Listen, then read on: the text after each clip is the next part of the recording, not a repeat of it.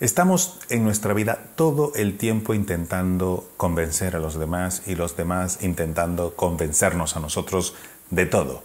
Las agencias de publicidad convencernos que compremos productos, nuestros compañeros de trabajo que hagamos esto, nuestros jefes, nosotros convenciendo a nuestros subordinados o a nuestras parejas, a nuestros hijos, los hijos a nosotros también. Es un proceso de convencimiento global eh, día a día, hora tras hora, minuto tras minuto.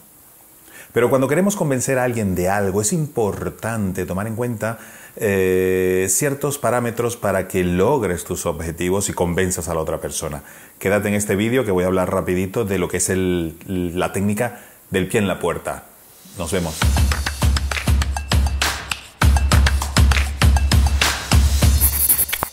Y es que cuando queremos convencer a alguien de algo, por lo general la otra persona, al darse cuenta que le queremos convencer, sube, levanta unas barreras, pone ciertos límites para que se proteja a esa persona de algo que nosotros le queremos cambiar. Porque nuestra sensación de libertad, de libertad de decisión, prevalece sobre lo que la otra persona nos va a decir. Entonces, lo más probable es que nos levante barreras.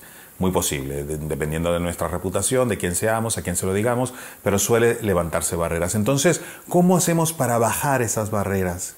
y entonces poder entrar y convencer a esa persona. Y en esto hay tres principios psicológicos, bueno, hay muchos, pero en este vídeo de esta serie, que por cierto es una serie de yo creo que más de 100 vídeos que estoy haciendo, este es el número 3, Quedan más de 97 para llegar a 100, o sea, 97 para llegar a 100 y luego muchísimos más que voy a seguir haciendo. Así que suscríbete a este canal porque vienen cosas muy, muy buenas. Entonces, eh, hay tres principios en este vídeo psicológicos que te voy a explicar para precisamente poder lograr convencer a esa persona que baje esas barreras y tú poder entrar, presentarle lo que tú quieres presentarle y que eh, en lo posible no te diga que no. Como primer paso, te recomiendo que lo primero que digas lleve consigo poca resistencia o poco esfuerzo para decir que no. Por ejemplo, si una hija le dice a su padre, oye, que quiero salir hasta tal hora, pues hombre, no le digas hasta las 3 de la madrugada, primero empieza con las 10 de la mañana, de la noche. Una vez todo salió bien, no pasó nada, le dejas el teléfono, el número de teléfono de todo el mundo, donde vas a estar, llamas, mandas fotografías, estás en contacto, hola, aquí estoy, mira qué guay. Eso implica que eh, las barreras que tenía tu padre van bajando. ¿Por qué? Porque va estableciéndose un vínculo de confianza entre el hecho y la persona, la sensación de inseguridad y otros, otras variables que afectan eso. Entonces, en el caso de la hija, pues eso, un sitio cercano, hasta no muy tarde, con gente conocida. Y esto nos pasa muchísimo, por ejemplo, cuando te dicen, bájate esta aplicación gratuita o bájate el demo de este juego, o bájate el primer capítulo de mi libro. Eso sencillamente es bajar la resistencia, es algo gratis, ¿cómo vas a decir que no? Entonces es fácil, es un easy entry, como le llaman los americanos.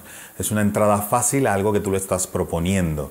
¿Y qué es lo que pasa? Que si empieza a haber confianza, si te gusta ese capítulo del libro, si ves el índice del contenido y te gusta, si la app es útil, fácil de usar, ha sido gratuita, o si el juego te gusta, pues de en adelante ya tienes la puerta abierta, ya se baja esa resistencia, esa barrera y es mucho más fácil entrar con algo más potente, con una, idea, una propuesta que, que, lleve consigo más compromiso. Y eso viene por un principio psicológico de recompensa. Cuando yo actúo y tengo una recompensa, sea en el caso del padre, o de la madre eh, sensación de seguridad, de tranquilidad, sea el de la app que me gusta y que es útil, o del juego que me gusta, o del libro que me parece interesante, esa recompensa que he recibido por una acción gratuita hace que yo me sienta incluso en deuda con la otra persona que me ha propuesto algo. Y aparte, ya he bajado mi barrera. Entonces ya tengo dos aspectos muy positivos que van a influir en que la otra persona vaya aceptando cada vez más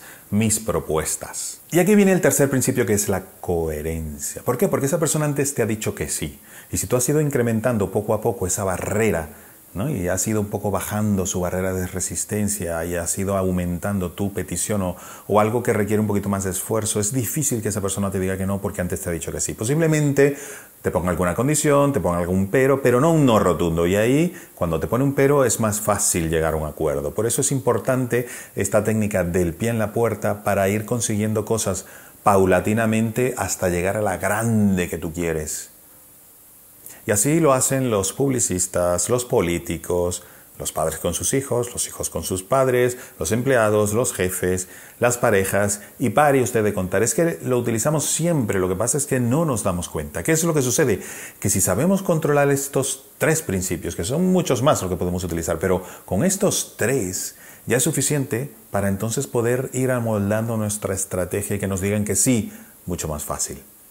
No es lo mismo hacerlo por intuición o hacerlo porque te parece lógico que conocer bien la estrategia y aplicar tus técnicas para lograr ese sí de una manera mucho más fácil. Entonces recuerda, primero bajar las barreras con algo que requiera poco esfuerzo, luego activar ese sentido de recompensa y luego el sentido de la coherencia. Con esas tres técnicas es que lo tienes todo listo para que te digan que sí. Suena fácil, es fácil, lo único es que conociéndolo de verdad, de dónde viene esta teoría, tendrás más posibilidades de planificarlo y de hacerlo de una manera mucho, mucho más efectiva. Y este es el tercer vídeo de una serie de más de 100 que voy a hacer sobre habilidades comunicativas y que te recomiendo seguir. Por eso te pido que te suscribas a mi canal y le des a la campanita porque de esa manera YouTube te va a avisar cuando publique ahora el cuarto, el quinto, el sexto, el 98, el 159 y así sucesivamente, porque van a ser muchos y muchos te van a servir, muchos te van a servir en tu trabajo y en tu vida personal. Así que nada, Suscríbete y te espero en el número 4, yo creo que hoy o mañana mismo, porque intentaré hacer uno incluso cada día, porque esto me parece importantísimo para ir potenciando esas habilidades comunicativas que seguro que tienes, pero que podemos mejorar. Un abrazo, hasta luego.